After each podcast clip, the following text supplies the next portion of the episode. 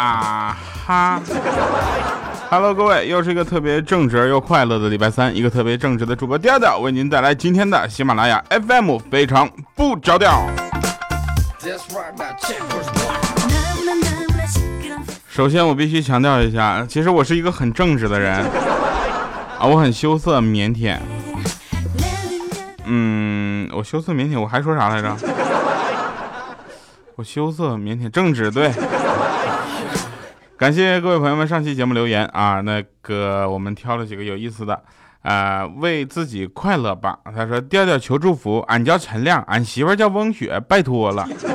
怎么说也听你节目一年了啊，这个我想说一下祝福是不是？新年快乐，新婚是吧？新婚快乐，再不地就是圣诞快乐，春节快乐，过年好啊。还有一位朋友啊，叫龙王，我在这里一定要曝光一下，太过分了，居然敢威胁我。他说再不读我留言，就把你的照片贴满所有的情色场所，让你尝尝别人见鬼的滋味。你等会儿，你说把我照片贴满所有的色情场所这个事儿，我想问一下子，那些场所都在哪儿啊？真是的，你要这我吃你这套，你要再这样的话，我就毒了。嗯，他的留言留言内容是这样的啊，他说，呃，连续两期留言你都没有读，我七岁的儿子壮壮心里有点小小的失望。嗯，二零一五年马上就要过去了，那在这里希望调调和女朋友还有调调所有的听众朋友们，二零一六身体壮壮的，学业棒棒的，爱情稳稳的，事业好好的，非常不着调。赞助商挤破喜马拉雅的门。好了，那在这里感谢龙王啊，这个，哎，你的儿子不是白龙王啊？好了哈，那祝你跟你家里的所有的人啊，包括你的这个七岁的儿子壮壮哈，这个二零一六年我们最简单的一个祝福就是身体健康啊，也希望你继续在新的一年能够带着全家人一起跟我们听非常不着调。嗯，我看一下啊，还有一些留言也是有意思啊。有一个叫因为我是陈小可呀啊，他说这个调啊，我这么喜欢你，你怎么就不读我呢？嗯，这这怎么评论那么多次你都不读呢？我就是小可呀，你看为了你我都拒绝了追了我好久的高富帅呢。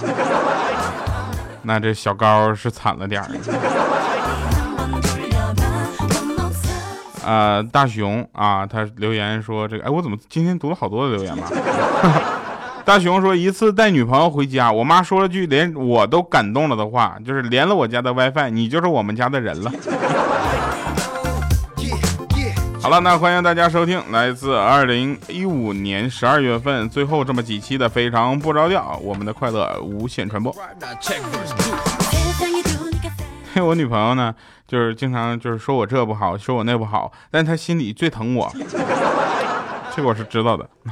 然后我有一个哥们儿，他的女朋友呢是个处女座，这是什么意思呢？就什么都很挑剔，然后他就很烦他这一点。结果呢，他女朋友在那争辩说：“我这我这叫完美主义，对什么都精益求精，哪像你随便什么东西凑合凑合过就得了。”啊，得过且过了，然后他觉得他很赞同，毕竟他选了他，那他选了我朋友，那我朋友呢选了他，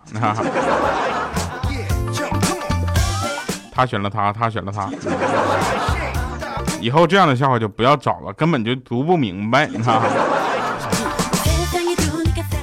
那天我女朋友特别逗啊，昨天去买菜，然后我给她打电话，我说媳妇儿搁哪儿呢？她说老公我坐公交车呢，马上就到家了，你别急啊。我说我能不急吗？你还记得你跟谁一起去买的菜吗？我在超市门口等半个小时了，好吧。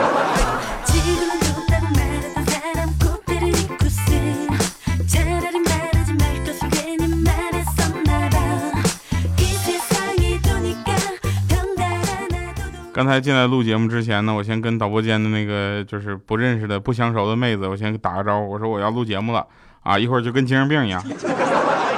你别管我，没事也不用打，也不用打电话报警，没事我还好好的。我录节目前是这样，你不用都搭理我。我这得回打个招呼呀，要不打招呼，大家都以为我疯了。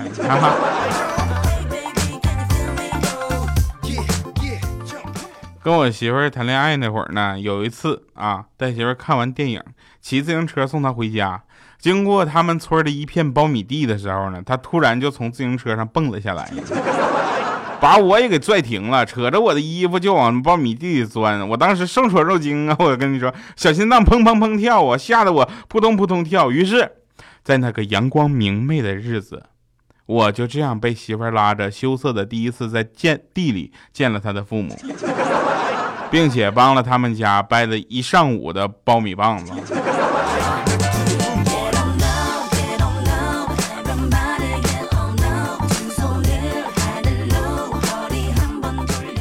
我是一个很正直的人，这个大家好理解，对不对？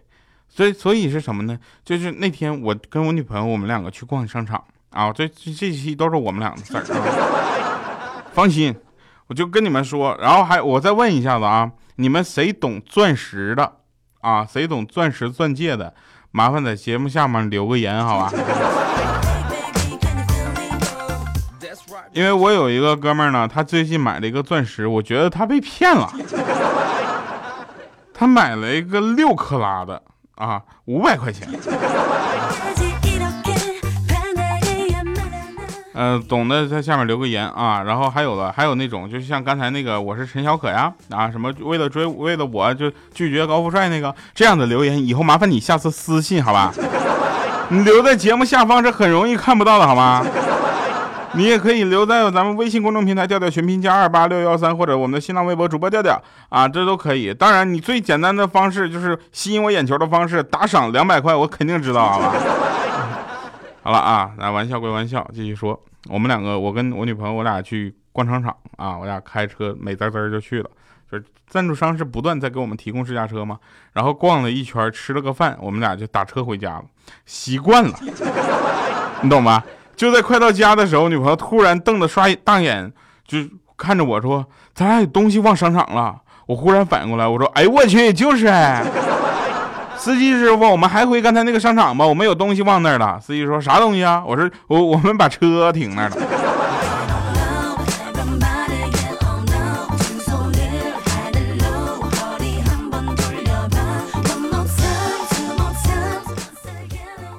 古代有一本书啊，没怎么看过，但里面有一句话我特别熟悉。他说：“香蕉与桃与李子与猴不能同吃。”逗号。你抢不过他。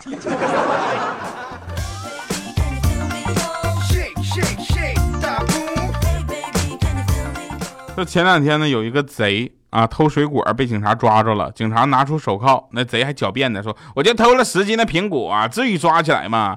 那警察说有个猴偷了个桃就被关了五百年，这事你知道不？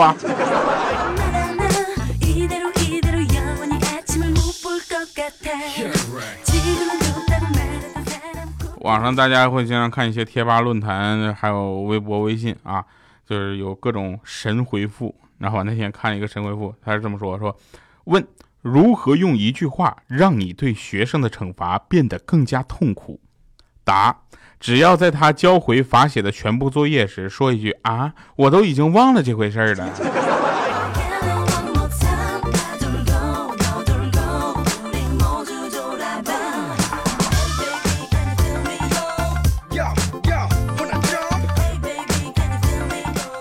大家知道听我的节目呢，有这么一个固定的角色，特别可爱，呃，叫叫豆豆，一米四的身高，你 知道吧？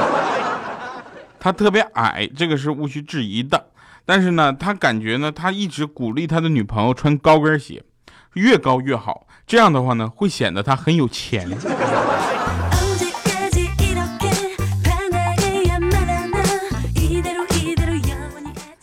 那天。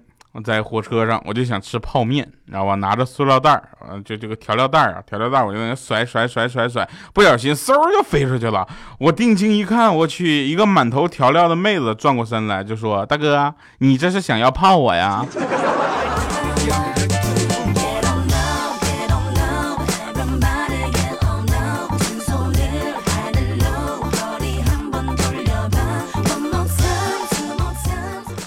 那天我上街啊，都不要问我，我上街我说老板给我来个搓衣板他说要哪种啊？我就跪着舒服一点就可以了。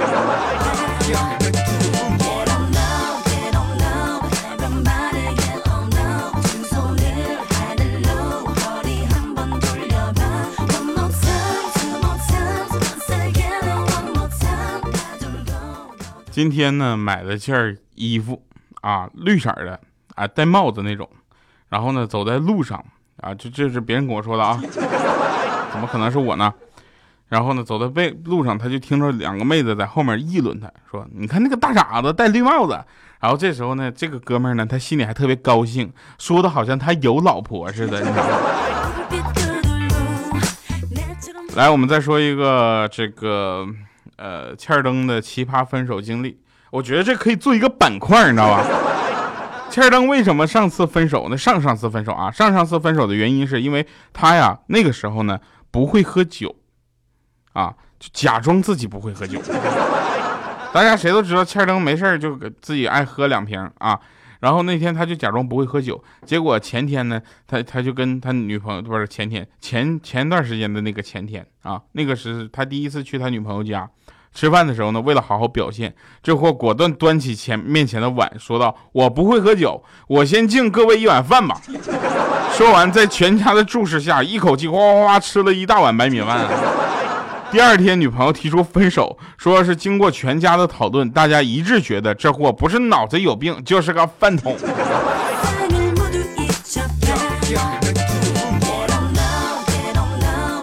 所以他现在特别不会不不避讳这个他会喝酒这件事儿，所以呢，他每天啊都要自己先喝那么两瓶。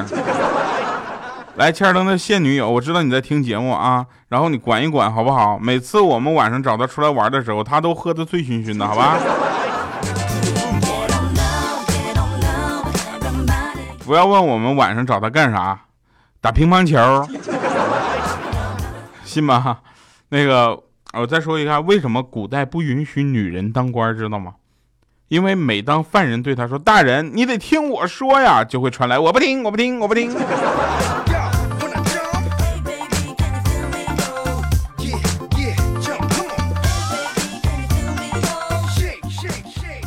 嗯，这两天呢，是我们那个有一位特别漂亮的妹子啊，她过生日。我就打算在网上呢给他买一个生日礼物，后来选来选去，我觉得我买的生日礼物都不太适合。那六克拉的大钻石我也买不起，然后我们就就我就挑啊，我就在网上买的，就是哪儿呢？十一号店不，我在云猴全球购上 买了个蛋糕，生日蛋糕，我还就刻意跟店家说，我说帮我写张条子，生日快乐。这个大家能明白这个断断句语句在哪儿吧？是吧？我帮我写张条子，生日快乐。结果这个妹子收到生日礼物的时候，还特意问我为什么礼物里夹着张条子，生日快乐呀？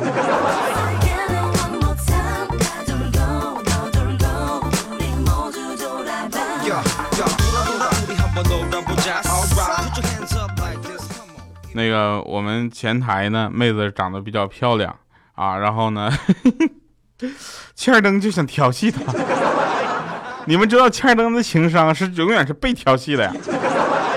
我们就怂恿他去调戏，结果呢，欠儿登没出手啊，豆豆先出手。我们一起去前台啊，正好呢，豆豆拿着一个小葫芦啊，结果呢，他就拿着小葫芦就对那个前台的妹子说：“我叫你一声，你敢答应吗？”那妹子一看这么多人啊，包括我这么正直的人在，她以为我们做游戏呢嘛，是吧？然后随口就夸敢啊啊！然后结果豆豆豆就说：“老婆。”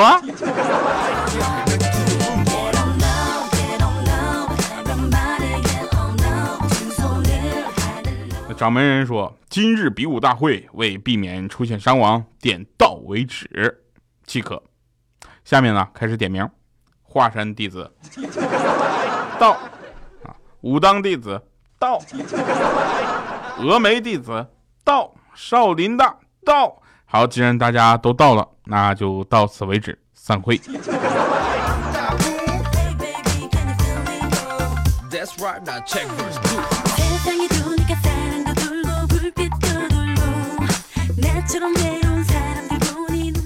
天我唱一首歌，我说如果大海能够带走我的哀愁，还没唱完呢，千灯来一句，带走你的哀愁，那你只剩下穷了。呃，再说一个事儿啊，这是米姐的事儿。米姐呢，大家都说现在小小米为什么段子少了啊？因为小小米现在去补课去了。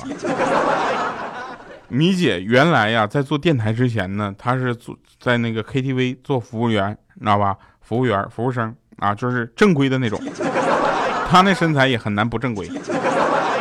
然后他就有一天就说：“经理，三零五包房客唱歌的客人跑调了，你看怎么处理？”然后那个经理都很生气：“你有病是吧？我们又不是音乐学院，他们唱歌跑调关我们什么事儿啊？哎，这这三零五的人呢？”我跟你说了吗？跑调，跑调，跑调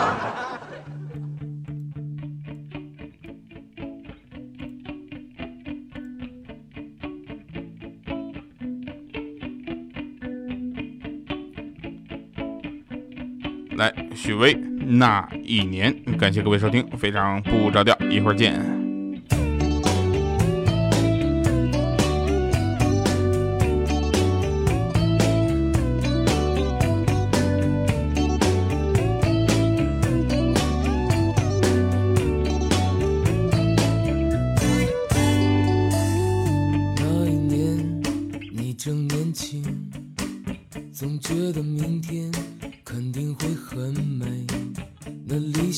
界就像一道光芒，在你心里闪耀着。怎能就让这不停燃烧的心，就这样耗尽，消失在平庸里？你决定上路，就离开这城市，离开你深爱多年的故。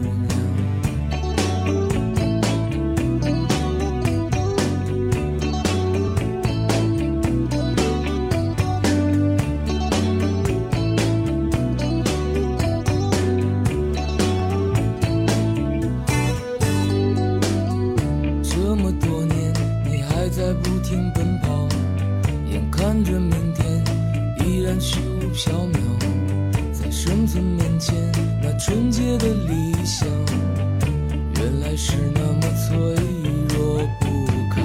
你站在这繁华的街上，找不到你该去的方向。你站在这繁华的街上，感觉到从来没有的慌张。你站在。这繁华的街上欢迎回来神返场啊！那天呢，这个这也是一个真事儿啊，就是那天我突然问那个千灯，我说你信不信？你肯定忘了你自己是一个大傻叉了。他说你才大傻叉呢。我说你看看，你看看我说什么来着？你忘了吗？好了，以上是今天节目全部内容，感谢各位在礼拜三的下午四点依然收听在喜马拉雅 FM，非常不着调，我是特别正直的调调，我们下期节目再见，拜拜，各位。好像黑夜里面温暖的灯光，怎能没有了希望的力量？